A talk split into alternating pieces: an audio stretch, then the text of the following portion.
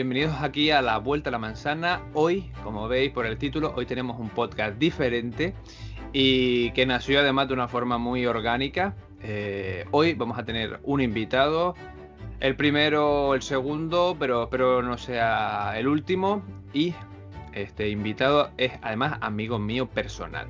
Por eso vais a notar que aquí la conversación, que era un poco por el, ahora os explicaré de dónde vino el podcast, vais a notar que es muy de amigos, muy de andar por casa. Y era un poco, o es lo que quiero conseguir con este podcast, que quede natural, que quede muy de... Es una charla de amigos, por ejemplo, en un bar o en una cafetería, y que tú estás poniendo la oreja y estás escuchando todo lo que hacemos.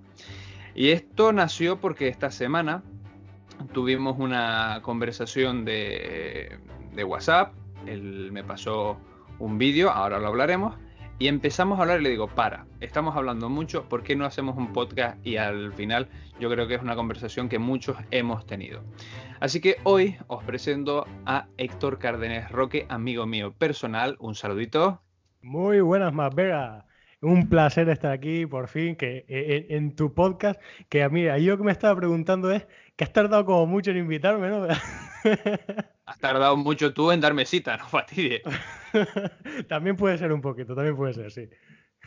bueno, Héctor, cuéntame a qué te estás dedicando, cuáles son tus usos tecnológicos y dónde pueden conocerte.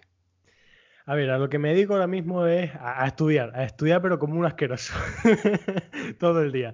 Eh, sobre usos tecnológicos, pues mira, a diferencia de ti, pues soy justamente el otro, la, otra parte de la acera, ¿no? El contraste. Mientras tú eres un, un amante, digamos, de, Apple y toda la, tecnología que engloba esa marca. Yo soy el, lado contrario. A mí me encanta Windows, también manejo eh, un poco lo que es eh, Apple, pero evidentemente no, no al nivel que lo haces tú. Así que en ese, en ese sentido yo creo que, para lo que venimos a hablar hoy aquí, que me has comentado un poco de qué querías que tratase el tema, eh, viene de puta madre, ¿no?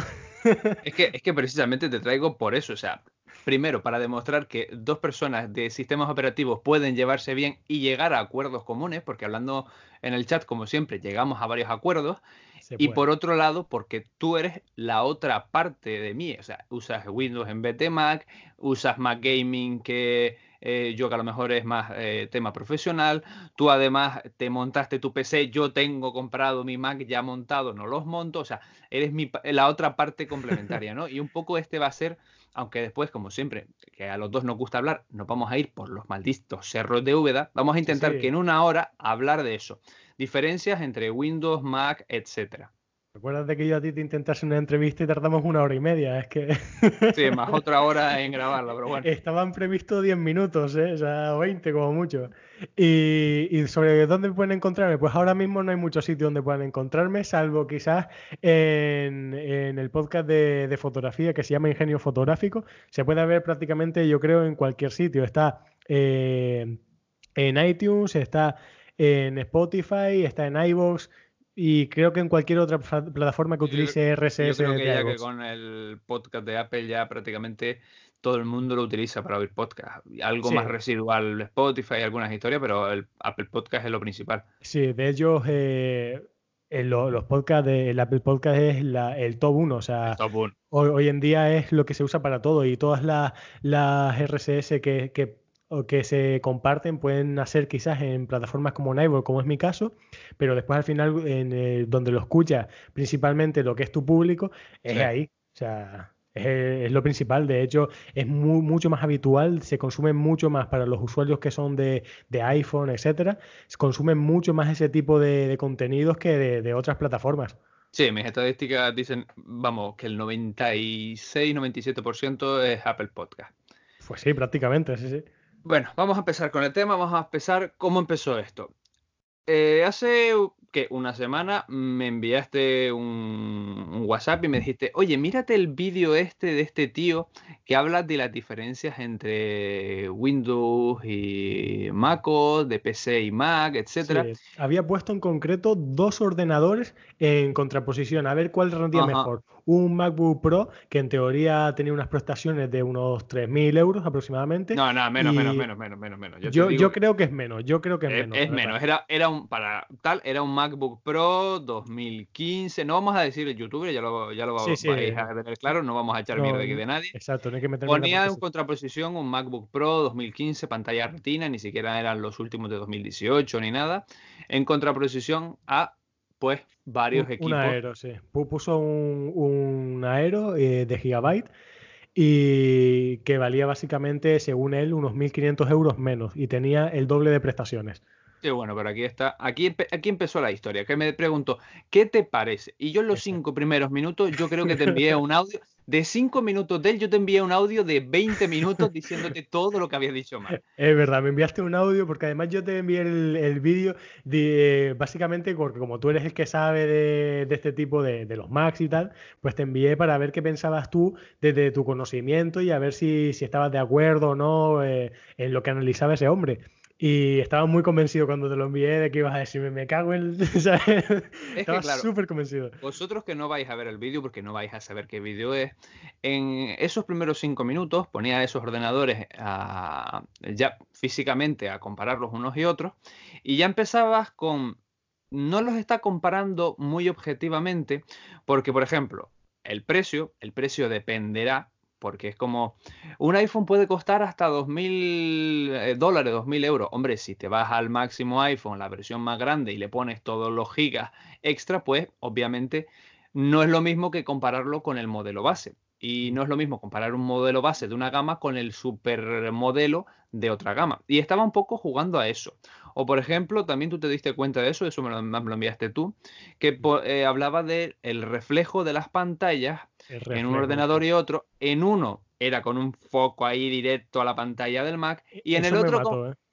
estaba como más objetivo. sí, sí, sí, Es que de hecho puso el, el aero lo puso eh, básicamente en una posición completamente directa hacia lo que es la, cámara y, y, sin, se veía que la habitación pues era un poco la luz un poquito más tenue y se veía perfectamente lo que es la pantalla. Y después veías el de el MacBook Pro que estaba en diagonal y se veía como una especie de luz metiendo un fogonazo desde un sitio. O sea, probablemente por la posición en la que lo puso, pues el mismo fogonazo ese cogió, se, se veía mucho en la pantalla pero es que estaban completamente puestos diferentes los ordenadores, ¿sabes? No es que los estuviera comparando exactamente en la misma posición. O sea, el ordenador, el, primero, el, que era de Windows, lo puso de, forma directa a lo que vería, por ejemplo, el usuario, y el, MacBook Pro justamente al contrario, estaba puesto hacia una esquina, hacia una dirección, y es una posición en la que tú, por ejemplo, cuando estás trabajando lo que sea, nunca utilizarías ese ordenador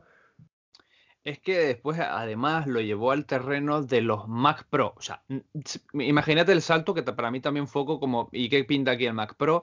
Diciendo que Apple cada vez los equipos son más caros, traen menos y que eh, incluso cobran eh, 5.000 euros por un monitor y cuando podría ser por muchísimo menos como otras marcas. Y ahí fue cuando ya paré el vídeo y digo, mira, aquí este tío no está hablando seriamente, porque el monitor de 5.000 euros está reproduciendo mejor tecnología que los de 45.000 de cine. Y eso está demostradísimo.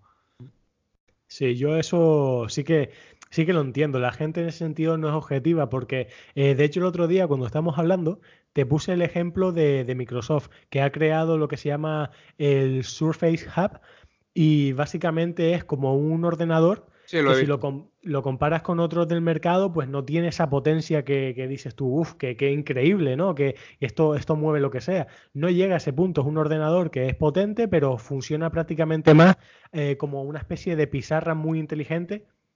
Eh, pizarra muy inteligente, pero a nivel empresarial está exclusivamente prevista, vale 10.000 euros, ojo, y está específicamente prevista para el mundo empresarial, para que una empresa coja y se monte sus reuniones con una o varias de esas pantallas y ya está.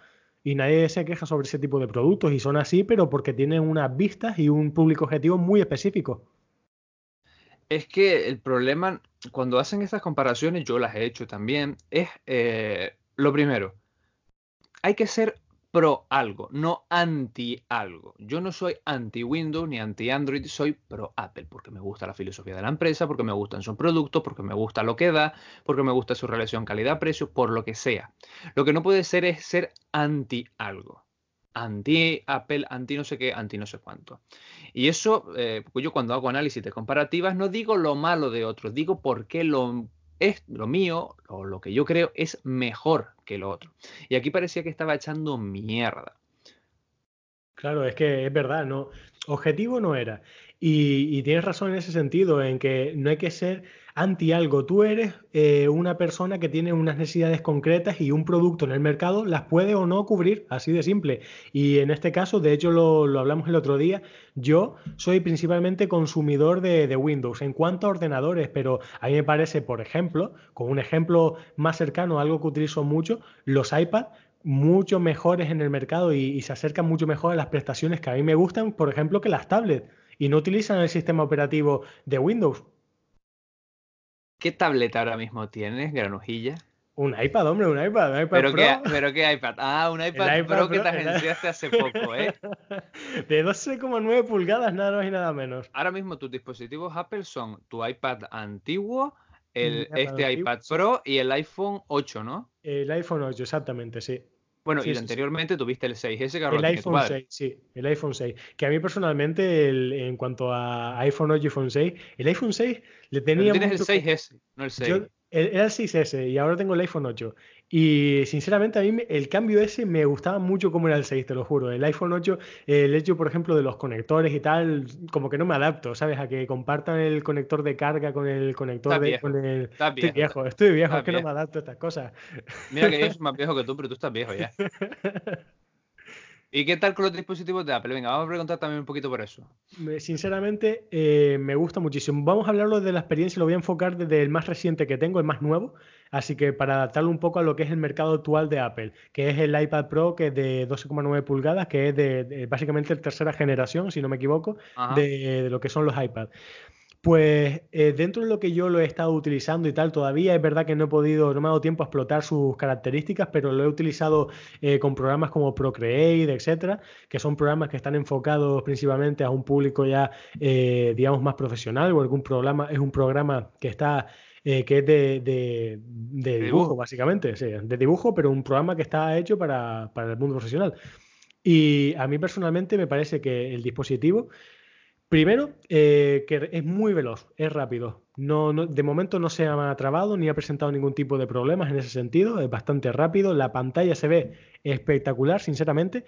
A mí me parece que, porque recuerdo yo, ojo, el otro día cuando estaba tenía el foco, si, si que de hecho tú, tú viniste a mi casa ese día viste el foco puesto, el fogonazo y el iPad encima de la mesa y no lo reflejaba. Y, te estoy diciendo de un foco que metía un fogonazo directo al iPad, directo. Sí. La calidad de la pantalla es la calidad en muy buena, muy buena. Es muy eh, los colores son muy intensos. es que la calibración que tiene Apple en sus productos para el color y las pantallas es brutal. Sea en Mac, sea en iPhone, sea en iPad, es una calidad de calibración que nadie puede conseguir. Yo cojo mis vídeos, los veo en el Mac, en el iPhone, digo, qué bien se ven. Me los llevo a una tele y digo, ¿qué ha pasado? Es muy, muy buena, te lo juro, es increíble. A mí me sorprendió mucho ese primer día, pero es que hay algo que me sorprendió mucho más, ¿eh? A ver, a ver. Eh, yo eh, sé que lo normal es probar muchas de las características básicas del iPad cuando lo, traes, lo abres por primera vez, lo empaquetas y ves alguna peli, algún vídeo. Yo no. Yo hasta el otro día, hasta que no estuve en Madrid, no usé por primera vez los que son los altavoces del iPad. Y sinceramente, cuando escuché aquello, me sorprendió un montón la calidad de sonido que tiene ese iPad para ser un iPad. ¿eh? Sí. Hoy en día con un iPad de eso, con un iPad de esos, un iPad Pro y sobre todo el grande, el de 12,9, te puedes olvidar prácticamente de tener un portátil. Sí, sí, sí. Eh, la verdad es que. Es que va eh, más rápido que un i9 de muchos portátiles va bastante rápido. No he podido comprobar personalmente eh, con, un ordenador, si, ¿sabes? Con las características que tiene un ordenador y que tiene el iPad, no he podido comprobar ese, ese nivel de rendimiento, pero sí que es verdad que me va muy, muy rápido. Es muy, no me da una cosa. Con la Nikon que tiene, la Nikon 850, que graba 4K, graba 4K en vídeo, grábate un rato y te lo metes en un editor de vídeo en el iPad para que veas, te va a sorprender. Lo probaré, lo probaré, de hecho, sí. De hecho, estaba pensando eh, en probar a editar vídeos con el iPad. A ver qué tal se, se un poco la cosa. Muy cómodo. Pero bueno, no solo tienes eso, sino que también tienes un PC y no es Mac, utilizas un Windows, con lo cual... No, pero eh, ojo que no he terminado con lo del audio, que lo que me sorprendió concretamente fueron los bajos. El nivel de los bajos que puede llegar a dar un aparato que es bastante pequeño. Sí, sí. Y bastante delgado, o sea, muy fino. Y me sorprendió porque, por ejemplo, en, el, contraste con el de la otra generación, el que, tú habías visto, el antiguo que tengo yo, eh, la calidad ha aumentado, pero estrepitosamente, ¿eh? porque... Hombre, es, que, tú tenías el iPad 3. bueno, sí, tenía el iPad 3, pero hoy... 3 o 4, no me acuerdo. Pero sorprende, sorprende. Hombre, que sí, sorprende. y en cuanto a ordenadores, pues sí, tienes razón. Tengo Windows y es un ordenador que, como había dicho al principio, eh, ha sido montado por piezas, ha sido pensado específicamente, pues eh, un poco para que pudiese, cumplir las funciones que a mí en aquel momento me interesaban, que es un ordenador, que es un ordenador mitad gaming, gaming y mitad de estación de trabajo, un ordenador mixto. Vale, por eso quería, por eso te estaba preguntando por dos dispositivos de Apple y es que vamos a conectar esta parte del ordenador con el principio de este podcast, que es la parte del vídeo aquel. En ese vídeo se decía que los ordenadores de Apple eran enormemente caros, obviamente porque ponían los precios un poco de forma, eh, vamos a llamarlo, poco honesta, de los dispositivos con el máximo almacenamiento, con la mayor RAM, con mayor de todo, eh, y no cogía los modelos básicos y lo comparaba con modelos básicos de Windows. Eh, ahí empezamos tú y yo a hablar sobre que no todos los ordenadores, por ser Windows, y ser muy potente para funcionarte bien, porque hay fabricantes que meten muchas piezas muy potentes, pero no saben adaptarla bien a Windows. Windows es un sistema operativo que aunque esté muy bien hecho, no está diseñado específicamente para los componentes exactos como hace Apple, no, el sistema no está perfectamente integrado, no tiene ese control. Eh, y hablábamos de esa integración. ¿Tú has tenido algún problema de integración con tu ordenador? Yo personalmente no, pero sí que he escuchado, sobre todo en modelos más antiguos, sí que dan ciertos problemas con algunas actualizaciones, algunos he escuchado también acerca de problemas de, sobrecalentamiento después de algunas actualizaciones. Ese es muy típico también, el sobrecalentamiento. Ese tipo de cosas eh, sí que las he escuchado, pero sobre todo, sobre todo, son en ordenadores ya de, otras generaciones, eh, con sistemas operativos, mejor dicho, de generaciones distintas. En la generación actual dan muchos menos problemas. yo personalmente está, mucho más pulido. El único problema que vi, eh, que he tenido yo personalmente con mi ordenador fue hace como dos años aproximadamente que de repente me dio un pantallazo azul, pero no lo he vuelto a ver. Sí, a ver si siempre se puede pasar. A ver. Mm. Es lo, realmente el único problema sí que he tenido con, mi ordenador. Pero están, eh, ahora mismo sí que es verdad que están muchos más trabajados. Eh, Microsoft eh, ha añadido un montón de actualizaciones para corregir todo tipo de errores pues, y, la mayoría de usuarios no lo sufren. En ese sentido, parece que Microsoft ha, mm, no copiado, porque no llega a ser exactamente igual, pero sí ha seguido un poco la estela de Apple de ir cogiendo el tema de las actualizaciones, de compatibilidad, de que en más dispositivos haya menos errores, etcétera. Pero a mí siempre me queda la sensación de que, por volver con la comparativa del vídeo, en un Windows, mm. si es un bajo costo, sí. ¿vale? Y le vamos a exigir una media, media alta o media, ¿vale? No una media de simplemente ofimática internet. me da la sensación de que en, en, un Windows, si quieres que te vaya estable, tienes que poner pasta encima de la mesa. Yo me puedo comprar un dispositivo de Apple que sea el más pequeño de todos, que sé que va a tener buen rendimiento y va a estar muy optimizado, porque Apple al crear un sistema operativo, pero para muchos menos dispositivos y además sus dispositivos creados por ellos, está todo bien controlado. Sin embargo, yo tenía, y, sabes que he tenido ordenadores de 2000 pavos de Windows y al final dije, me harté de esto ya, me da la sensación de que tengo que gastarme mucho, mucho dinero para poder tener un equipo súper potente para que el sistema, los pequeños fallos que tenga, no lo note yo en el rendimiento. Es decir, que el rendimiento en hardware tenga que superar a las carencias en software, que es algo que con el Mac no me pasa. Mm. Yo creo que aquí depende un poco también de, de para qué vayas a utilizar el ordenador. Porque yo he tenido, eh, aparte de con mi ordenador actual, he tenido muchos otros ordenadores de Windows, he tenido portátiles, he tenido de todo tipo. Actualmente yo utilizo lo que es mi torre y evidentemente es un ordenador muy potente que ya cuesta ya unos niveles importantes, ya está por encima de los 3.000 pavos. Ahora, eh, sobre lo que me estás comentando de si es necesario o no, pues gastarse ese dinero para tener un ordenador que sea bueno en Windows. Hoy en día no tanto. Hoy en día, pues ya puedes conseguir por un ordenador, eh, por un precio más asequible, un ordenador que, tenga, eh, que sea de Windows, pero que trabaje con bastante soltura, digamos. Ahora, depende de para qué. Si tú lo que quieres es un ordenador eh, con un precio que sea rentable, por decirlo así, o que sea barato, pero quieres exigirle mucho, el ordenador te digo ya que no va a tirar. El ordenador va a estar sobreexplotado al máximo. pongamos precio entre 500 y 700 euros. En Windows para mí no vas a encontrar nada relativamente que le puedas exigir. Ofimática, vídeos, internet, vale. Pero desde que quieras editar, darle un poco de caña, etcétera, mm, ya para mí va a ir un poco No, por, por, 500, 700 euros actualmente yo diría que en Windows no, puede, no puedes conseguir nada, nada que sea excesivamente potente. Puedes puede que llegue el caso de que consigas por 700 euros algún ordenador un poquitito más potente y que dé para algo más, quizás para algún procesado de fotografía, algo así más básico, pero cuando se trata de cosas un poco más potentes, por ese precio no lo vas a lograr. Es que me da a mí esa sensación, ¿no? Que necesito. Si yo tuviera que cambiar mi iMac, mi iMac es un i5, ¿vale? Un i5 8 de RAM no es nada mm, que nos volvamos locos. Y sin embargo consigo editar perfectamente con el 4K, no me da locuras, etcétera. Pero me da la sensación de que si yo me fuera a hacer el mismo trabajo en Windows, mínimo necesito un i7 y 16 o 32 GB de RAM. Y una buena gráfica. Que es como que necesito mm, más potencia en el otro lado, por el sistema. Necesitas potencia, eso sí es verdad. Y hablando... Te puede... Dime. Sí, termina, termina, termina. Sí, te puede llegar a funcionar, pero realmente yo personalmente, ahora mismo un ordenador de Windows de 500-700 euros, no te podría llegar a asegurar hasta qué punto puede llegar a, realizar ese tipo de trabajo enfocado más a nivel profesional.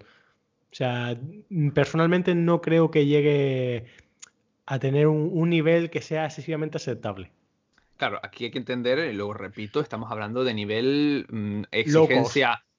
no, y de exigencia media, media alta. O sea, ya estamos hablando un poco de nivel ya más profesional o semiprofesional, algo así, ¿vale? Mm. Es que eh, además también influye, creo, el factor que no es lo mismo comprarte un. Y vamos a nombrar marcas, pero por nombrar alguna, Mm, Toshiba, Samsung, Acer, Dell, cualquier otra marca que es eh, la marca la que pone todos los componentes, a que si te lo pones tú. Tengo la sensación de que las marcas, mm, salvo alguna que otra, y en ciertos modelos realmente ponen piezas por ponerlas, que por separado van más o menos bien, pero a lo mejor un poco juntas, porque es un poco raro. Y la mejor opción con esos pongamos mismo presupuesto, 500, 700 euros, es hacerte un ordenador tú, un clónico. Pero el problema es que el clónico tiene a la vez una doble vertiente. Y es que o te sale muy bien o te sale muy mal. Y como no sepas hacer un clónico bien y pongas dispositivos o tal algo incompatibles o no terminan de llevarse bien, la jodiste. Hombre, tienes que estar, yo personalmente recomendaría que si alguien quiere hacerse un ordenador por pieza, que esté asesorado, porque es verdad que hay piezas que pueden ser incompatibles por muchos motivos, por la potencia o porque directamente sean de generaciones distintas y a lo mejor directamente cuando las conectas no te furulan, o sea, y en ese sentido sí que es verdad que hay que conocer, digamos, un poco cómo interactúan entre sí las piezas. Al menos estar asesorado por una persona que, sepa un poco del tema o un informático, porque te puede salir... De hecho, tú te tú ya sabías, pero te empapaste muchísimo más para crear el tuyo cuando no había esto ahora de PC Component y todas estas tiendas que te los hacen. Hay gente profesional que le dice, mira, este es mi presupuesto y quiero jugar al Fortnite, montame lo mejor que tengas y te monta lo mejor que tengas y ellos ya saben qué piezas poner y no. En aquel entonces que tú te lo montaste no había eso. Y tuviste que empaparte, y recuerdo toda la historia. Miré muchísimos componentes, miré muchísimas cosas para saber si, si era capaz de una vez montado el ordenador, si el ordenador se podía mantener, si podía funcionar. Porque podía llegar el caso de que a lo mejor, imagínate simplemente que yo conecto un montón de cosas que son de, de digamos, por llamarlo así, de alta gama, con procesadores potentes, con una gráfica potente, y de repente me equivoco en la batería. Pues no tira el ordenador. Evidentemente el ordenador ese no va a correr porque le falta energía. Y son cosas que hay que tener en cuenta. Parece una tontería, pero no es tan fácil, ¿no? No es tan fácil. Salvo que directamente dispongas de un presupuesto excesivamente elevado y diga, pues mira, yo compro todo lo que sea, lo mejor del mercado, que sabes que entre sí va a, va a funcionar muy bien. Pero si y, no, aún así, y aún así puede dar alguno que otro problemilla, según drivers, según las marcas. Y puede dar, puede dar problemas, sí. Eso sí es verdad. Sí, porque es que eh, creo que la gente tiene asociado también el montarse su ordenador a voy a la tienda, le digo, "Mm, dame esa gráfica, dame esa tarjeta madre, dame esa RAM, dame ese procesador y dame esa torre, esos ventiladores, voy a mi casa, los conecto y ya está. Y no es tan Mm. fácil. No, no es tan fácil. No es tan- Incluso eh, con conocimiento, si, si le preguntas a alguien que sabe, pues en muchas ocasiones ni siquiera te montaría el ordenador más potente porque no tiene sentido. O sea, aunque mezcles las piezas más potentes del mercado, pues eh, siempre tiene, si, no, si no sabes cómo hacerlo, pues tiene siempre su riesgo, ¿no? O sea, porque es verdad que el ordenador va a tirar. A ver, si montas todo lo, lo que es más caro del mercado y montas lo de última generación, entre sí va a tirar. Pero no va a ser igual si, si mezclas componentes que ya están pensados a lo mejor para hacerse, para eh, funcionar entre sí. Es que ahí está la historia entre mm, un Windows, un Mac, un ordenador que en Apple ya te lo da perfecto para, mira, desenvuélvelo, sácalo de la caja, dale a encender y disfrútalo. El sistema está optimizado a las piezas, las piezas nunca te van a dar problemas porque las hemos seleccionado nosotros. A yo me tengo que fiar de que la marca mm, Acer de Toshiba, no sé qué, no sé cuánto, haga un buen ordenador o a montármelo yo mismo y no cometer fallos.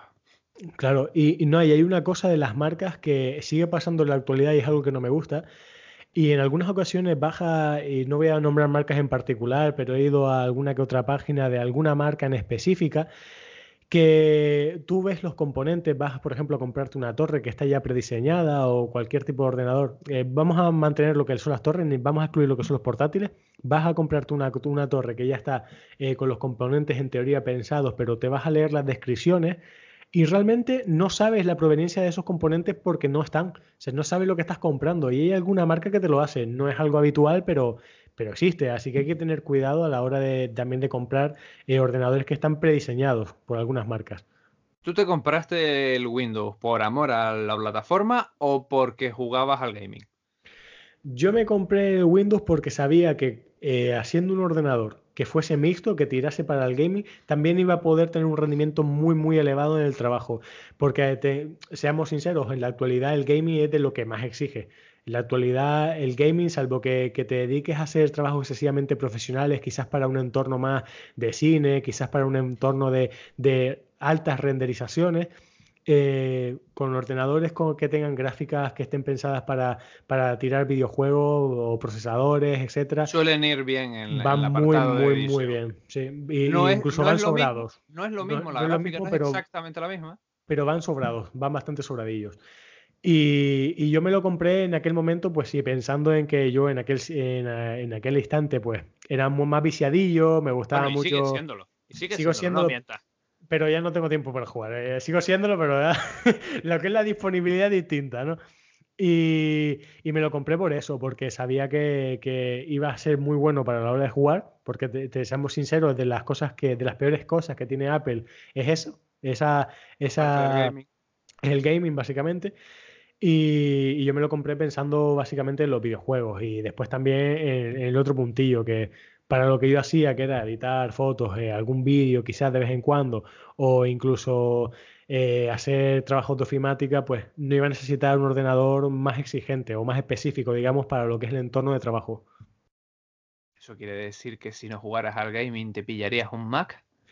No porque no, no me gustaría ahora estar aprendiendo un nuevo sistema operativo. Yo sé que ¿Qué en estoy tu- aprendiendo? Ni que aprendiendo. Si son, si son primos hermanos, si uno se copió del otro. Yo sé que, que, este- que además tendrías un, un seguidor mucho más fiel si yo me cambio de Windows a Apple, porque Claro, además de repente- ver mis vídeos. claro, Claro, te- claro, tendría que ver absolutamente todos tus vídeos de, de cómo iniciarme en, en iOS. Pero personalmente me gusta mucho el sistema operativo de Windows, estoy muy adaptado a él y me gustan esos ordenadores. O sea, independientemente de lo que piense de Apple, que, que no pienso que sean malos ordenadores y demás, me gusta Windows. Me gusta y, y, de hecho, aunque comprase otro ordenador, creo que actualmente seguiría comprando otro ordenador de Windows. Pero te lo montarías igualmente, ¿no? No comprarías una marca. O Eh, comprarías una marca. Depende, depende. Eh, si yo quiero, quiero trabajar para trabajos muy específicos, muy potentes, me montaría un ordenador yo solo. Algo que sea, que, que sea 100% fiable. Que sepa que me va a durar mucho tiempo y que sepa que el ordenador va a tener buena refrigeración, va a tener todo eh, bien montado para que sea capaz de soportar lo que yo quiera, eh, lo que sea que lo vaya a someter. Eh, si quiero a lo mejor hacer trabajos menos exigentes o trabajos exigentes pero no tan exigentes y, que sea un ordenador muy bueno, con alto rendimiento, etcétera, me a una marca no voy a nombrar una marca en específico. ¿Quieres que nombre alguna? ¿Quieres que nombre Ahí ya, eh, mira, esto ya no gano dinero. Si me lo cierran el podcast, ya ves tú. bueno, entonces vamos a dejarlo de las marcas hasta que patrocinen el podcast. Así que gente de las marcas Asus, Gigabyte, Nvidia, todo. No, no, no, creo, invitado, incluso Apple está invitado a patrocinar el podcast. Eh, pues yo pues me compraría un portátil en ese sentido en cuanto a manejabilidad, que, que sabemos que los portátiles son Finos algunos, pero no tan finos. En portátiles, en portátiles sí que creo, a lo mejor en torres, equipos de sobremesa, no tanto, pero en portátiles creo que nadie es capaz de dar el, la potencia y la agilidad que da Apple a sus portátiles. Yo creo que hay algunos portátiles en el mercado de Windows que son muy, muy buenos, pero no son ordenadores baratos, ¿eh? No, ni son baratos, que es lo que decía el tío también en el vídeo, ni son baratos ni son exactamente iguales. Exacto. Porque el tío estaba comparando, volvemos al hilo conductor, estaba comparando un portátil que era un tocho, o sea, un tocho era gordo como un libro, un era grandito. Claro, o sea, ahí estaba metiendo mm, refrigeración muchísimo más fácil que en un portátil de Apple que cada día son más finos. Es verdad que yo estoy en contra de que los dispositivos cada vez, joder, sean tan, tan finos porque no hay espacio físico para refrigerar eh, las historias. Y ahí es donde empiezan los problemas de mm, el teclado este no funciona, la pieza esta no funciona bien, se sobrecalienta aquí y allá por intentar que sean más finos. Porque recuerdo los de 2015 que eran y 2013 que eran planchados, perfecto. Pero en otras marcas eran tocho cordo. Claro, cuanto más fino, más sobrecalentamiento. De hecho, eh, uno de los principales problemas que tienen los ordenadores de Apple eh, en los últimos años es que son distintos, o sea, son, se calientan un poco más que los antiguos. Pero es que los han hecho ultra finos. Muy, muy, muy finos, o sea, sí, sí, muy, muy finos. En Windows no tenemos ese problema porque eh, ahí básicamente con el espacio que hay gana espacio para muchos componentes, no solo para refrigeración, sino para componentes más potentes y más grandes.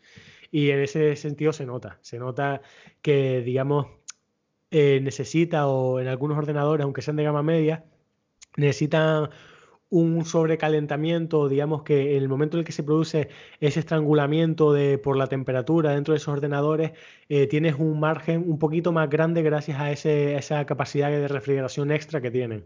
¿Tú qué prefieres, diseño o potencia? Yo potencia. A mí personalmente el diseño es verdad que estaría genial mezclar las dos cosas, porque, a ver, seamos sinceros. Vale, pero, o sea, ¿te comprarías uno de esos tochos gordos? Yo me compraría algo intermedio, ni algo excesivamente tocho, tocho, tocho, porque seamos claros, a ver, si es un portátil, te interesa que no te pese 30 kilos en la mochila.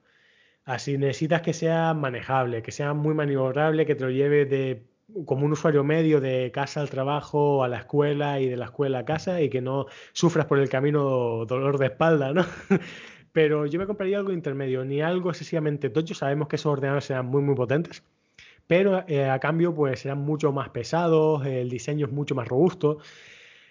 Y tampoco me compraría algo excesivamente fino solo por el diseño. Yo buscaría algo intermedio entre lo que es la potencia extrema y lo que es el diseño bien hecho. O sea, algo que, fusione el diseño y la potencia. Hay algunos ordenadores, por ejemplo, eh, el ZenBook, en la actualidad es un ordenador que, que tirando a finito, es un ordenador que es de Windows, eh, tirando a finito y que tiene bastante potencia para lo delgado que es.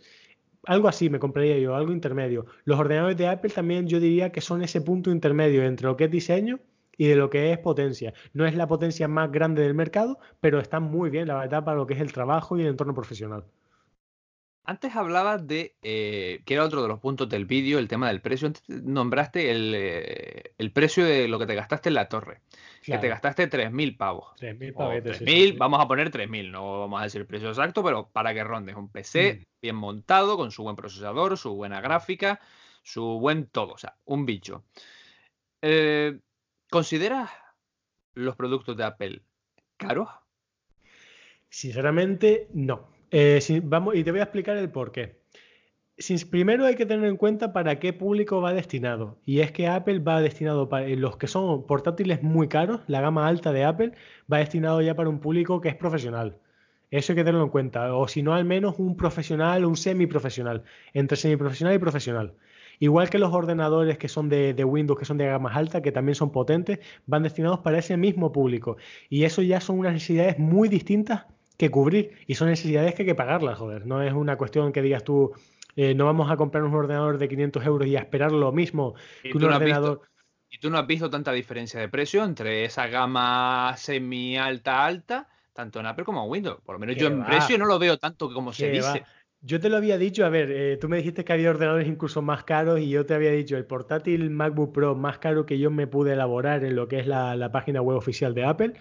Eh, incluso creo que lo podría ser un poquito más caro, añadiendo lo que son los seguros y ese tipo de cosas, pero en torno a los 3.900 euros aproximadamente por ponerte un precio así cerrado.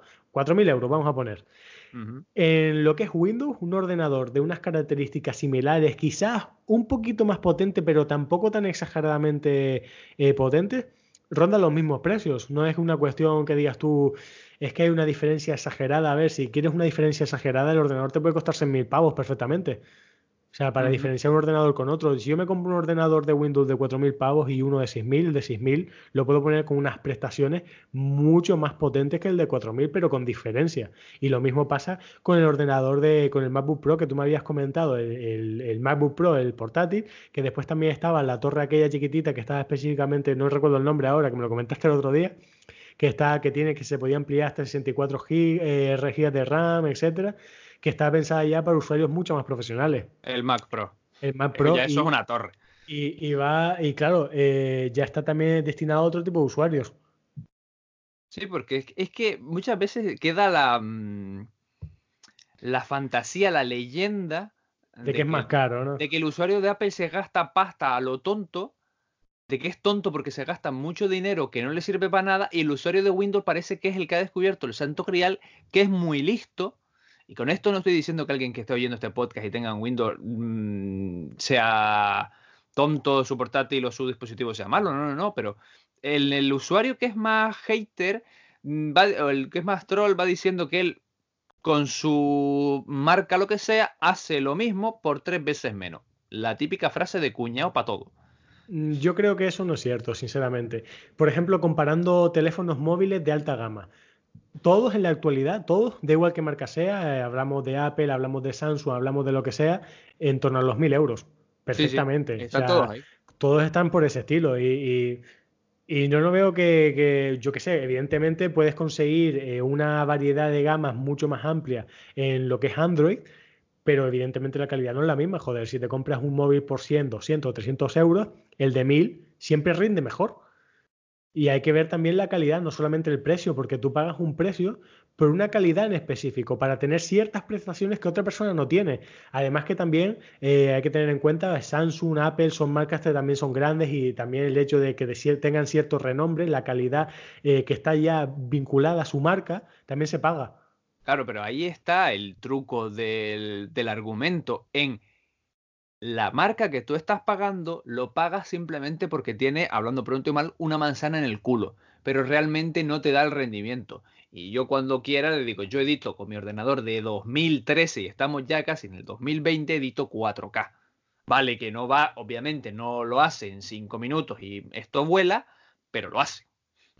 Funciona. Incluso yo te puedo dar el ejemplo, aquel que, me, de, que hablamos al principio, el, el iPhone 6S se llevó una hostia de monumental hasta el punto que y, mi padre lo sigue eh, funcionando. Es verdad que no funciona igual. Se apaga y hace cosas raras de vez en cuando, pero es que la hostia fue el que lo reparó que no. La hostia fue monumental, también te digo. O sea, y es que lo reparó. Que de hecho yo sí que noté diferencia entre lo que es la pantalla original y después de la pantalla reparada. La pantalla reparada no tiene nada que ver. O sea.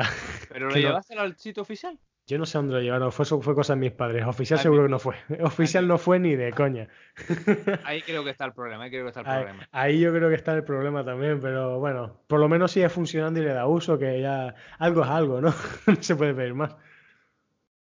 ¿Has notado que el dispositivo de Apple es lo que muchos usuarios decimos que es más duradero en el tiempo, que aguanta bien el tiempo? Que es Mm, como esta, esta, ¿sabes estas cosas que se dicen de la, de la producción de cualquier objeto que decían, "An- los productos de antes aguantaban más? sí, Yo tengo esa de sensación de. Apple, que, el- que la vida útil es, coño, como lo- todo lo que aguanta y sigue tirando.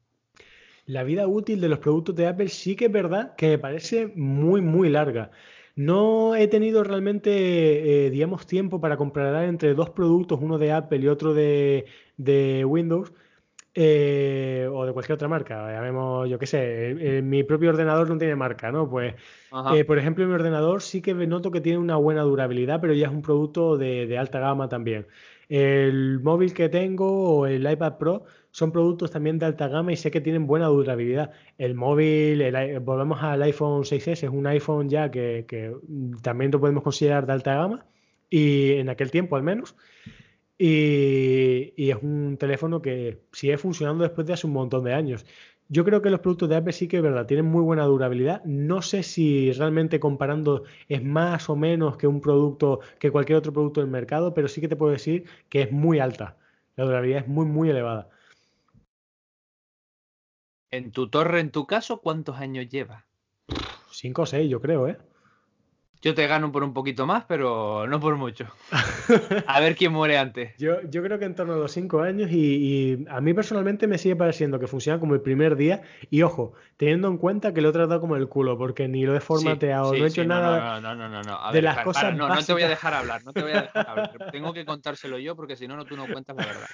Hay que decir que esa torre mm, está bendecida por el Papa, porque este tío tiene, y no exagero, 11.000 correos sin abrir, abre por lo menos 11.000, tío. Buah, tiene triple. ya tiene triple ya. Tiene este tío cada vez que abre Google Chrome tiene como 500 pestañas abiertas y no exagero, siempre tiene los escritorios llenos de cosas, o sea, Me lo he dejado encendido semanas y semanas sin apagar. O sea, podemos ir sumando historias. No lo he formateado desde nunca. Por sé que es una de las cosas básicas que hacerlo, pero ni, ni lo formateo. La información que le he metido, mira, tengo dos teras de memoria ocupados. es que eh, todo lo que le he hecho a este ordenador es brutal. o sea, y sinceramente, con todo la lo que le he explotado, a mí me Mira parece si- que mira a ver si no tiene una bien. manzana en el culo también. Eh, tiene, tiene una especie de simbolito de fuego. No, tiene una manzana en el culo, si no, no aguanta tanto. O sea, Marca, marca de carcasa. Pero ha aguantado, ha aguantado. A ver, yo en la actualidad yo creo que la durabilidad de los productos es en general alta. ¿Es cierto que no tan alta como antes? Puede ser, pero yo creo que tanto sobre Apple como otras marcas es sobre, alta. sobre todo yo creo que también, da igual la marca, si te gastas un presupuesto X para arriba, al final sabes que tienes asegurado 5 años. O sea, te compras un Exacto, sí, Windows sí, de sí. 2.000 euros o te compras un Mac de 2.000 euros, sabes que mínimo 5, 6, 7 años, si lo cuidas Asegura, sí. relativamente y no le vas a dar más exigencia, que es por ejemplo algo que me está pasando a mí, que yo lo compré con unas expectativas y ahora esas expectativas se han sobrepasado y necesito otro cambio, si no fuera por esas necesidades, el Mac va como, como la seda. Entonces yo creo que si te gastas eso, con cualquier marca vas a andar bien. Aseguradísimo. O sea, con cualquier marca funciona muy bien. Si tú estás dispuesto a invertir, te lo devuelve. Básicamente el producto te lo devuelve. Te puede salir algún producto rana, porque de hecho ha pasado con ordenadores que son de Apple, con ordenadores que son de Asus. Algún producto de serie puede venir con errores y con cosas, pero suelen ser más bien cosas puntuales. Ya no estamos hablando de generalidades del producto, sino que en algún problema, en algún momento siempre hay algún que otro problemilla, pero da, da igual, al final se soluciona y ya está. Y también te iba a decir alguna otra cosa. No, eh, en cuanto a la durabilidad de mi producto, de mi torre, acuérdate que la he explotado incluso más de lo que parece, porque tuve una época, si, si no te, si no, mm, no te has olvidado, que sobreexploté lo que es el procesador con aquello de lo, del mineo. Sí, del sí, pero bueno, eso ya vamos a dejarlo en top secret, no sea que venga Hacienda por aquí. y lo, lo he explotado mucho, lo he explotado y, y ha aguantado, ha demostrado que ha aguantado muy bien, la verdad, la caña extrema que le he dado, que, que esto, esto me ha dado por ponerlo ahí semanas y semanas sin apagar ni nada, ¿eh? Y, y es verdad que sí le he encontrado haciendo eso algún error, porque cuando el ordenador lo suspende y lleva muchos días en suspensión, Pero es que, es que, claro, es o sea, tra- muchas veces trabajando, suspendiendo. Yo creo que siempre pasa lo mismo.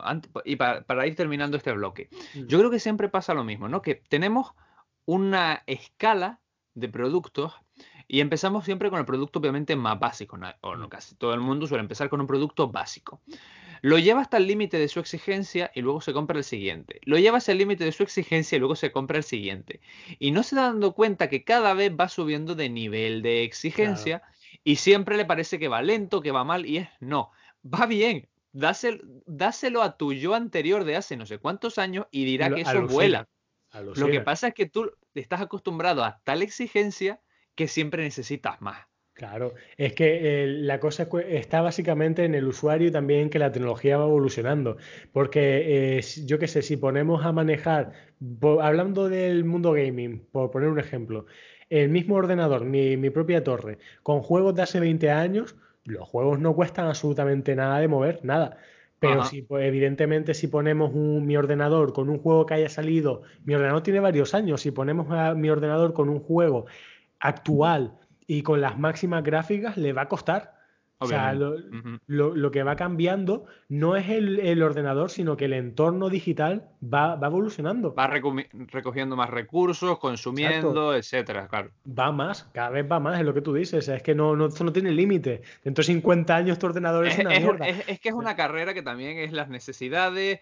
Eh, se crea contenido 4K para que salgan las teles 4K. Se crea mm, juegos con gráficos super para que te vendan las gráficas con, para esos gráficos super. Al final todo es una carrera en la que todo va aumentando. Claro, esto es una carrera tecnológica. No decían que, no sé si era por 2030, 2037, algo así, decían incluso que los ordenadores que estaban hechos para 32 bits iban a estar desactualizados porque iban a dejar de la noche a la mañana. ¿Te acuerdas del efecto 2000? Sí. Pues hay un efecto 2037, si no recuerdo mal, que los ordenadores, de, claro, los ordenadores de 32 bits van a dejar básicamente de computar porque eh, es que los bits tienen un, punto máximo en el que tienen un, máximo de fechas que son capaces de reproducir, un máximo de todo. Y evidentemente esos ordenadores van a quedar un poquito desactualizados. No es que se vayan a reventar ni, ni lo que se pensaba en los 2000 que las tostadoras iban a poner a coger cuchillos y a amenazarte. Me acuerdo de esa época. Fue buenísimo. Pero pero sí que esas cosas, ese es el ejemplo más cercano que se me ocurre de que la tecnología avanza hasta tal punto que dentro de 10 años tu ordenador, el mío y cualquier otro ordenador actual, museo. claro, son de museo, que no manejen 64 bits, se van a tomar por culo. Así de simple. Cambiando un poco de tercio. Producto Apple que sería el siguiente en tu lista. ¿Qué te gusta? ¿Qué te gustaría? Siguiente en mi lista. Ordenador, portátil, ah. Apple Watch, HomePod. Eh, quizás, quizás, como accesorios del iPad Pro, quizás me quedaría con el teclado. El teclado. Como siguiente cosa así que necesitas. Quitando accesorios, o sea, productos, AirPods, HomePod, mm. eh, ordenador, portátil, el Apple Watch. Yo creo que a ti te vendría muy bien o el Apple Watch para cuando haces deporte o los, o los AirPods para el iPad, para que no te quites esos cables que te estoy viendo y me están matando. Sí, eh, sinceramente es algo que se me ocurrió, lo de Bluetooth. Yo ahora mismo utilizo esto, que, pero evidentemente la calidad, bueno, tú lo estás viendo, tu público no. Sí, son, unos auriculares de orejera. Unos auriculares Bluetooth que son eh, básicamente de un precio low cost en el mercado y lo que es la calidad de sonido y tal, pues a ver, se nota evidentemente, se nota mucho. Yo cuando escucho algo, pues no hay comparación entre estos mismos cascos que estoy llevando, que por cierto, los cascos con los que te estoy escuchando son los cascos del iPhone. Del 8. Del, eh, del 8, no, del, S, 6S, sí. Los AirPods. Los AirPods, sí. Y eh, te escucho guay, te escucho mucho mejor de lo que escucho con, con esto, con el, auricular. O sea, se nota que la calidad pues está ahí. Y como producto, quizás ese podría ser un buen producto, el Apple Watch. El Apple Watch a lo mejor no tanto, yo creo que me quedaría más con los AirPods que con el Apple Watch por, lo que es utilidad. Porque yo al final, eh, incluso para entrenar y tal, pues como no estoy mucho mirando las cosas ni estoy muy en cuenta ese, si quieres más la... Sí, sí, no tengo muy en cuenta nada, yo creo que me sale más rentable seguir mi rollo escuchando música, pero sin que me moleste el cable, que el hecho de estar mirando cuando y... Descubras, cuando descubras ese mundo y vuelvas a ponerte los, los cables, dirás estoy volviendo a las putas cavernas. Ya te lo advierto, ¿eh? Yo ese mundo ya lo estoy rozando con lo que es el auricular este que estoy usando ahora. No, no, no, no, pero los AirPods es otro rollo. O sea, eso es una cosa grande, son orejeras, es una diadema, es un peso, es una presión en la cabeza. Oye, aprieta que flipas, ¿eh? Por eso, es una presión en la cabeza. Me, me deja las orejas deformadas, ¿eh? Los AirPods son otra historia. Vale, producto Windows o Windows o de otra marca además, ¿qué te comprarías? A ver, eh, déjame pensar. Algo que, que sea o pueden accesorios y tal no vale, ¿no? Hombre, preferiría una tablet, un dispositivo, un portátil, ordenador, algo que de últimamente que te haya gustado. Portátil. Un portátil, yo creo que me compraría el PSI 150 que, que Creator, que es eh, un portátil de alta gama muy muy potente, que se ronda ya los 4.000 pavos.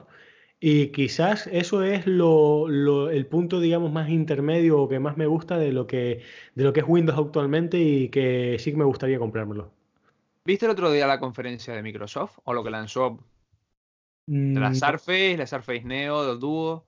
No lo vi, pero sí que vi algún que otro, algún que otra publicación sobre los productos que salieron, pero madre, no te puedo invitar a un podcast que vienes desinformado. Esto es la hostia, ¿eh? es que no me ha dado mucho tiempo, hombre. Yo, pues mira, eh, una horita antes ahí mirando antes de hacer podcast.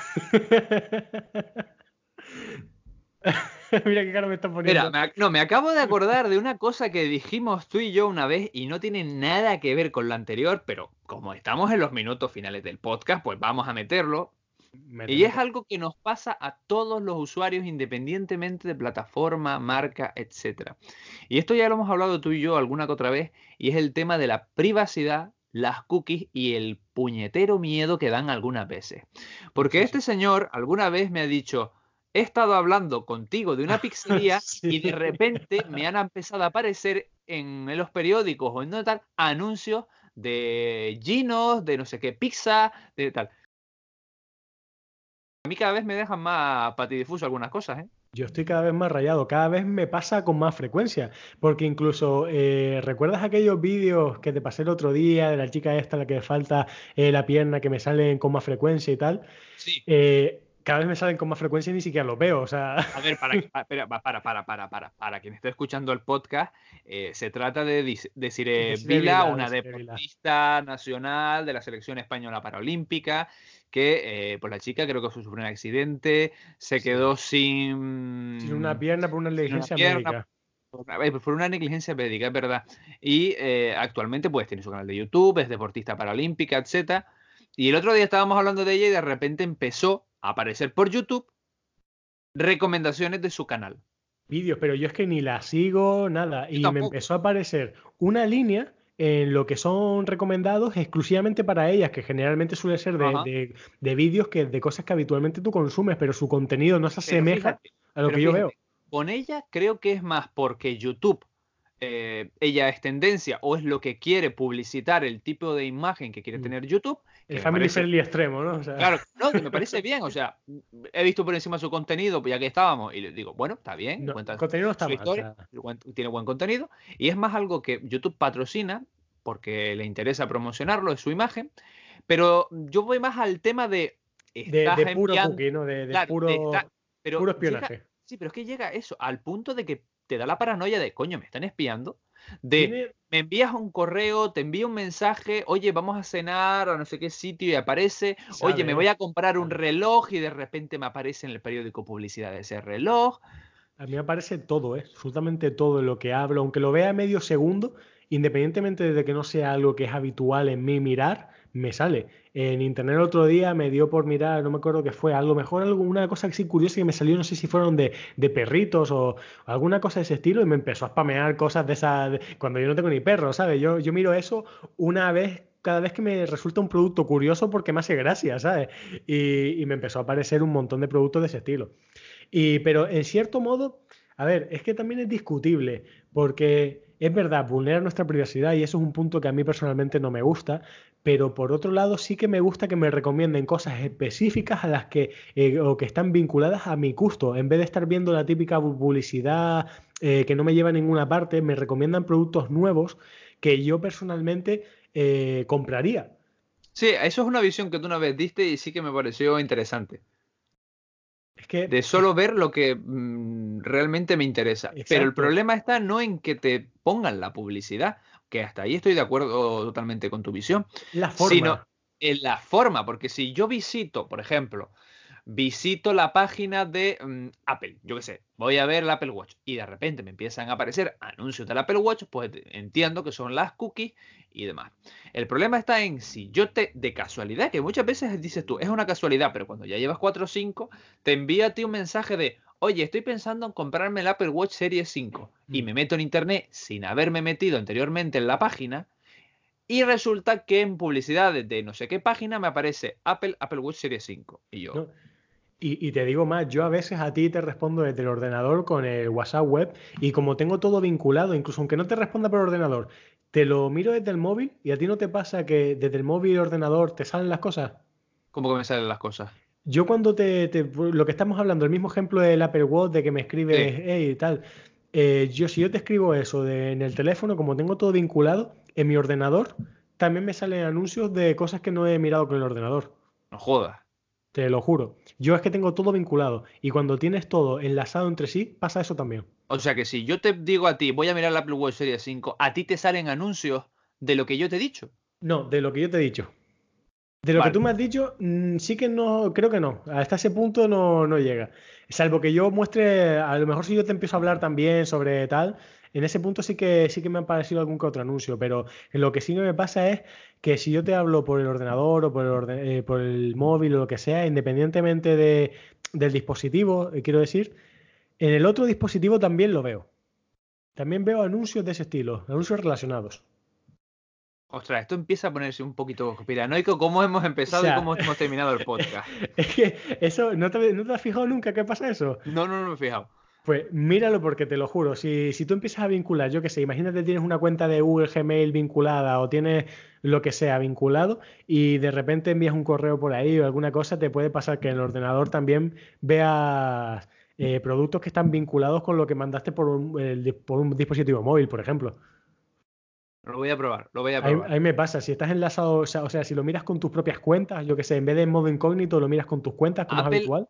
Apple ha puesto algo muy interesante en estas últimas actualizaciones, que por ejemplo es el registrarse con Apple. Mm. Primero, Apple no, te, no le manda tus cookies a los. Eh, puedes activar para que no mande tus cookies al resto de las páginas, sino que Apple hace una cosa muy interesante y es coger a todos los usuarios y ponerlos como si todos fueran iguales. Mm. Aunque miren cosas diferentes, los cifra para que parezca que todos son exactamente iguales. Con lo cual, quien reciba los datos de las cookies va a decir, coño, si son todos iguales, todos miran lo mismo y hacen exactamente lo mismo. Los camufla de esa manera. Y además en esta última generación eh, de sistema ha puesto una barrera más que es el loguearse o registrarse con Apple. Con lo cual, si yo entro a Facebook, a Twitter o a cualquier cosa con eh, esa pestaña, que todavía está porque se vaya ahora implementando en los sistemas de aplicaciones y demás, yo decido si quiero que vean o no vean mi Gmail, si quiero que vean o no vean eh, publicidad, si quiero que vean mi número, mi dirección, mi ubicación en tiempo real y todos los datos decido yo cuándo, dónde y por qué. Mm, está muy interesante, ¿eh? con, lo cual, con lo cual, a Facebook, por ejemplo, esta historia de ahora de yo qué sé, entras a Facebook y qué coño le importa a Facebook si lo miras desde Las Palmas o lo miras desde Telde o lo miras desde la isla de enfrente, le da igual. Pero sin embargo está registrando dónde está tu ubicación. Con ese loguearme puedes entrar a Facebook y decir, vale, yo inicio sesión, pero me vas a quitar la ubicación y me vas a quitar esto. Y no quiero que veas el Gmail. Ahora mismo no te interesa eso para nada. Y además parece que no, pero la ubicación dice muchos datos sobre ti que se utilizan a la hora de publicidad. ¿eh? Muchas cosas. Mm.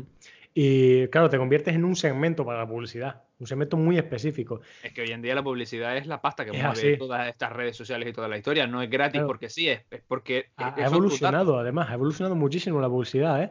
porque antes eh, era genérica y no podías determinar de forma específica hacia dónde iba el, tu dinero, básicamente hacia tu público objetivo. Y hoy en día puedes, concretamente, incluso, no sé si se lo sabía, en Facebook puedes elegir incluso a la hora de hacer publicidad que sea una persona expatriada, cosas de ese estilo. O sea, sí, sí, muy, muy dirigida. Muy, muy, muy, concretas, ¿eh? Y es muy impresionante. Y me parece guay el sistema que, ha montado Apple. A ver, siempre cabe la posibilidad de pensar, oye, y es verdad, excluyo a todas las personas externas que puedan ver mi, eh, o que puedan, eh, em, digamos, tener en cuenta o tomar datos sobre mi, información personal. Pero por otro lado, también Apple en ese sentido no podría eh, ese tráfico, de, digamos, utilizarlo de alguna manera. Ahí está la, seguridad que tengas en la compañía. Apple dice que eso lo dejan los servidores, se queda cifrado y ellos no lo ven para nada. Ahí está en lo si tú te fías o no te fías de Apple. Mm, claro, es lo mismo que decía probablemente el hombre este, Mark Zuckerberg de Facebook, que decía que no, no pasaba nada, ¿no? sí, claro, y mira la que se montó. Claro, eh, yo creo que todas las compañías son iguales. Al final tiene datos, hay que usarlos, ¿no? hay que, hay que explotarlos. Yo al principio de Apple no pongo la mano en el fuego, pero sí por lo menos sé que mis datos, mm, si los utilizan, será para hacer estudios dentro de la compañía de fines comerciales. No, pero propios. No para vender a terceros, porque al final Facebook es una plataforma que se lo vende a mm, Fanta para, saber qué, bebida beben los, jóvenes, o se lo vende a eh, el Sara para saber qué ropa llevan los jóvenes. Yo creo, que, Apple... Eh, lo enfocaría en generar productos propios. Yo creo que es lo que haría Apple, estudiar al su consumidor y hacer quizás algún producto, eh, por ejemplo, para el siguiente año que, más, que sea más adaptado a lo que el consumidor quiere. De hecho, ahora está habiendo problemas con eso con los altavoces inteligentes. Mm. Ah, es verdad. Sí, cuando dicen que te espían y que te reconocen. Que dicen que te espían y demás. Y el problema son los falsos positivos al invocarlos. Porque, por ejemplo, Amazon no se corta. Ya ha dicho que sus. Eh, sí, sí, Amazon no se cortó. Dijo sí, con el, que... el FBI, ¿no? No, no, y, dijo que lo que eh, el altavoz recoge, lo graba y se almacena y chitón. Luego, después con las oleadas que le vino, sí dijo que podía eliminarse y todas las historias. Google, otro tanto de lo mismo, y lo que no te cuenta. Y Apple lo tenía de una forma semi y al final ha tenido que ponerse más cerrada, porque Apple abandera un poco lo que es el tema de la privacidad. Y al principio tenía que, eh, si tú invocabas a Siri, lo que hacía era, primero, identificar si era una orden genérica o una orden personal. Si era una orden personal de llamadas, mensajes, etcétera, se quedaba ahí. Se quedaba dentro del dispositivo, ejecutaba lo que tú quisieras y no iba a los servidores. Si era una orden no personal, por ejemplo, enciende las luces, qué tiempo va a ser hoy, ponme la radio, lo que sea, esa sí podía enviarla a los servidores para mejorar el sistema. O por ejemplo, que hubiera un falso positivo que tú estés hablando y de repente se te activa, que a veces pasa con estos altavoces que de repente se activan y es como, aquí, ¿quién te ha llamado a ti?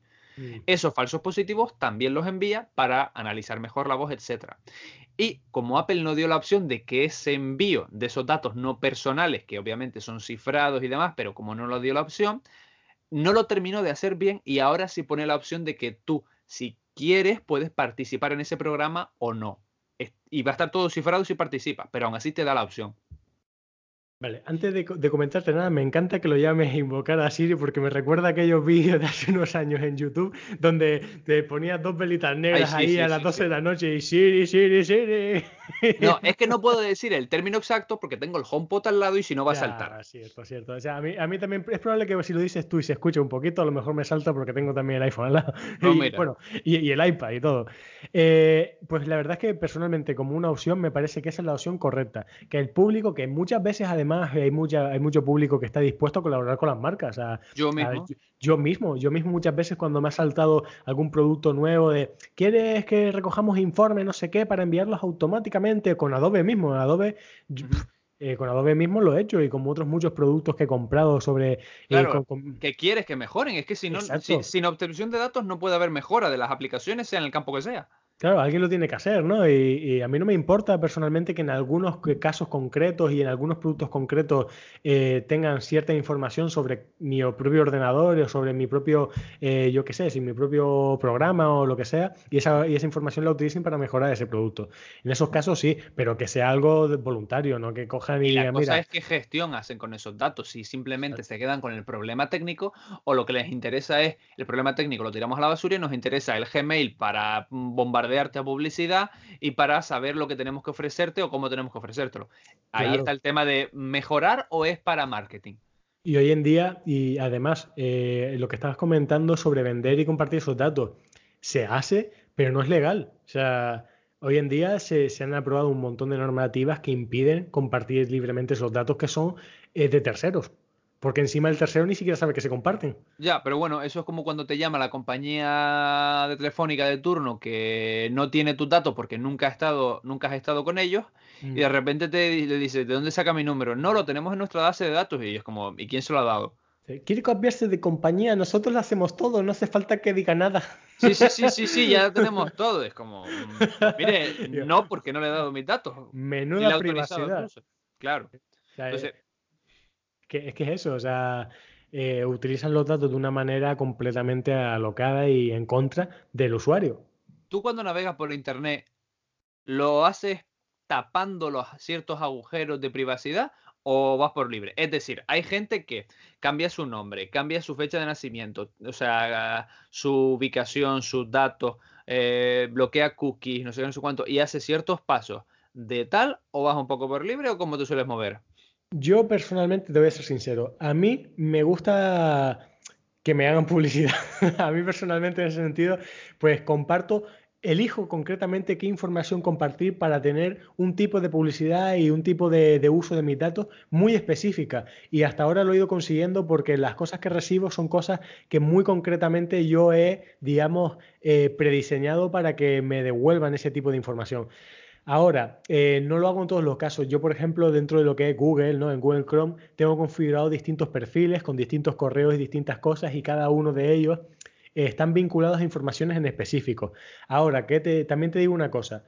Eh, lo que es, por ejemplo, porque mucha gente hace de utilizar proxies o utilizar ese tipo de historias para lo que es que sea segura su navegación, yo personalmente no lo hago y tampoco lo recomendaría, porque eh, la gente hay cosas que no sabe. Por ejemplo, te acuerdas de aquel hacker muy famoso que, de español que se llama Chema Alonso. Sí. Ellos mismos eh, utilizaron, eh, hicieron, crearon un servidor proxy y en ese servidor le hicieron ciertas modificaciones para que todas las personas que, entraran, pues automáticamente ellos podían recibir todos sus datos, todas sus comunicaciones, ah, todas sus pero aquí, pero aquí viene, pero aquí viene la historia de es gratis. Gratis es una mierda. Gratis, todo lo gratis se paga en alguna manera. O sea, hay muy pocas cosas en este mundo que de forma gratuita o ninguna. Mi podcast, es la única, La, única la única historia que es gratis y no nada. Y, y, tampoco es gratis, porque cada cierto tiempo, si no es en tu podcast, será en otro, saltará publicidad. Y es tiempo invertido, el tiempo a cambio de nuestro tiempo, a cambio de que ellos, pues, de alguna manera mantengan gratuitamente este tipo de servicios. No es gratis del todo, siempre hay alguna moneda de cambio. Igual que cuando vamos a alguna página web que te dicen, ten este regalo gratis y te llevas nuestro libro de 80.000 pasos no sé qué para conseguir ser un Instagram de Éfrico. Regístrate, exacto. La moneda de cambio es tu correo, tu, información. correo. Y la newsletter a la que te vas a suscribir. La newsletter y nosotros te enviaremos publicidad cada mes o cada semana o todos los puñeteros días del año, porque me ha pasado, o todos los días, tres o cuatro veces al día, de cosas que creemos que te van a interesar y si no, te las vamos igual, no pasa nada. y ahí aparece el correo no deseado lleno de cosas. Exactamente, ahí es la explicación también porque tengo 30.000 correos. es que siempre es así, cuando alguien nos diga que, algo es gratis, nada del todo gratis. Siempre hay alguna traba o viene incluido en el precio de algún tipo de forma o cualquier historia. Igual que cuando hablamos de productos con gastos de envío gratis. ¿Por qué no son todos los productos? ¿O por qué no es a partir de cierto precio? Porque sale rentable a partir de ahí. O sea, no penséis que, os lo están dejando gratis de verdad. Siempre son, son técnicas de marketing. Son técnicas en internet mm, lo gratis queda muy poco. Que es muy feo. Nulo. Yo diría ya que es nulo hoy en día. Quizás a lo mejor cuando este internet estaba empezando, a lo mejor sí que se daban cosas gratis de verdad, pero con los sistemas que hay hoy en día y con todo automatizado, es que hoy en día gratis podemos hablar de gratis, joder, yo qué sé, de mirar internet. No, ni es que ni eso, porque estás pagándolo, joder. Los contratos de eh, Google, Amazon, etcétera, una vez que los aceptas, es como mejor no le miras la letra pequeña, pero bueno. Eso no, es que es que brutal, o sea. No, nada de fiarse, chicos, no os fiéis de que hay nada gratis en internet porque no hay nada gratis en internet ni en ningún sitio. Siempre hay alguna pega y hay que mirar la pega, hay que buscarla, hay que leérsela. Ay, mi madre. Bueno, ¿alguna cosa más que quieras comentar? Porque ya llevamos una hora y diez. Yo creo que vamos a dejarlo por aquí, si te parece. Una hora y diez. Eh, ha, estado, ha potente, ¿eh? Ha hemos sacado, le hemos sacado, yo creo, bastante juguito a la cosa y hemos hablado un poquito de todo. Y, bueno, realmente creo que no tengo nada más que añadir porque hemos hablado de. hemos hablado un poquito de todo. Yo creo que ha quedado bien, que ha quedado Simpático bueno, Sí que quiero añadir una cosa. A ver, a ver, a ver. Lo que quiero añadir es que eh, me tienes que invitar más a menudo a hablar de cosas en tu podcast. Mira, vamos a hacer una cosa. Este podcast, cuando lo estéis escuchando ya está emitido y demás, vais a, a dejarme en los comentarios de Instagram, la gente en Twitter, donde, donde le dé la gana, que me envíes mensajes privados con nuestro próximo tema a hablar. Tened en cuenta que aquí el caballero y yo, los dos hemos estudiado Derecho y aquí este señor está estudiando para ser juez. Tened en cuenta que tanto él como yo somos fotógrafos. O sea que podemos preguntar, podemos hablar también de fotografía. Y yo además soy retocador fotográfico. O sea, llevo muchos años antes de ser fotógrafo y de que este hombre me metiera en la fotografía. Antes de eso yo manejaba ya Photoshop. Aprendiste a, retocar antes de sacar fotos, una cosa muy rara. Es muy raro, sí, pero es que claro, eh, yo lo, cuando era pequeño, eh, lo primero que tenía, lo primero que tuve acceso fue a un ordenador con un Windows 98, luego un portátil de estos, un Windows 2000, y, lo único que... Y el Photoshop CS2, S3 pirateado. Pues mira, digo, pues hay que aprender, ¿no? Entonces, nos podéis preguntar por ordenadores, nos podéis preguntar por gaming, por temas legales, podemos hacer un día uno de los derechos de privacidad, eh, derechos de imagen, etcétera, que yo creo que también podría dar para rato. ¿eh? Claro, la, regulación española incluso meterlo un poco en el marco lo que es europeo y del derecho internacional, que, ahora mismo ha cambiado mucho ese tipo de, cositas. También, como digo, de juegos, de ordenadores, de cómo montó el PC o como lo que queráis. Me lo dejáis me enviáis mensajes y yo los estaré viendo el feedback y si algún tema gusta, lo vuelvo a invitar, que además lo tengo cerca, ¿vale? Sí, y yo estaré encantado de ayudar aquí a Más Vega a, hacer el podcast. A, hacer, a hacer el pari, porque aquí vamos, como siempre nuestras conversaciones acaban derivando, mira lo que vamos a derivar, tiene una conversación conspiranoica. sí, aquí mira. Pero de poco acabamos hablando del área 51 y el FBI entrando por mi casa. Eso te iba a decir, el próximo tema, chicos, podéis votar, mira, os dejo elegir, o, podéis votar entre seguir hablando de tecnología o hablar de ovnis, lo que y no pasa nada. que hace poco, el día 23 de septiembre, que lo hicieron, no sé si te enteraste, pero se pusieron ahí en el área 51. pero eso mejor no lo hablemos en este podcast porque da para otro. es brutal. Pues, pues eso, que yo estaré encantado de, venir y, de lo que quiera, de lo que quieras hablar y lo que quiera que escuchar tus suscriptores. Yo, mira, me adapto. Pues nada, chicos, muchísimas gracias por escuchar este podcast. Si habéis llegado hasta el final, espero que lo hayáis disfrutado tanto como yo hacerlo, que para mí la hora y pico se me ha ido mm, muy rápido y porque hay que acortar en algún momento, porque si no nosotros seguiríamos aquí dándole al pico. Es posible que ahora estemos otra hora dándole al pico. Y dar las gracias obviamente al invitado por estar aquí. Mm, voy a dejarlo que él se despida y diga dónde podéis encontrarlo en redes sociales, en podcast y demás porque todavía no se ha abierto el canal de YouTube que dice que se va a abrir, pero y ahí estamos. Pero abierto está, usado ya es otra cosa, pero podéis buscarlo. Eh, primero, gracias a ti por invitarme y a todos vosotros por escucharme. yo sé que soy muy hablador y es a veces insoportable. Eh, ¿Dónde podéis encontrarme? Pues realmente, como dije al principio, muy pocos sitios. O sea, ahora mismo podéis buscarme en mi propio podcast de ingenio fotográfico. Tengo los dos primeros capítulos hechos. Estuve un tiempito de vacaciones, pero la idea es seguir, es continuar, intentar seguir sacando podcast donde hablo principalmente de lo que es fotografía y retoque fotográfico. Y eh, mis redes sociales, pues mira, como borré recientemente lo que era la red, el, perfil de fotografía, pues donde único podéis buscarme es en el canal de YouTube de Focal Fever, que, que está abierto pero no tiene vídeos, así que vosotros... ¿Y no tienes cuenta Instagram de Focal Fever? Tengo cuenta en Instagram de Focal Fever, sí, eso es verdad también, pero tampoco tiene contenido, así que bueno, no tiene una mierda. Ya veis el nivel de mis invitados. Yo con esto ya me retiro ya. Pero está divertido, es lo importante. Sí, sí, vamos. Ya te he dicho que tú, tenemos, tú y yo tenemos que hacer un podcast, pero de humor. De coña, sí, un podcast así de, de tranquileo, ¿no? es verdad, tenemos que montarlo. Pues nada, chicos, nos vemos en el próximo episodio. Muchas gracias a todos. Chao. Hasta luego.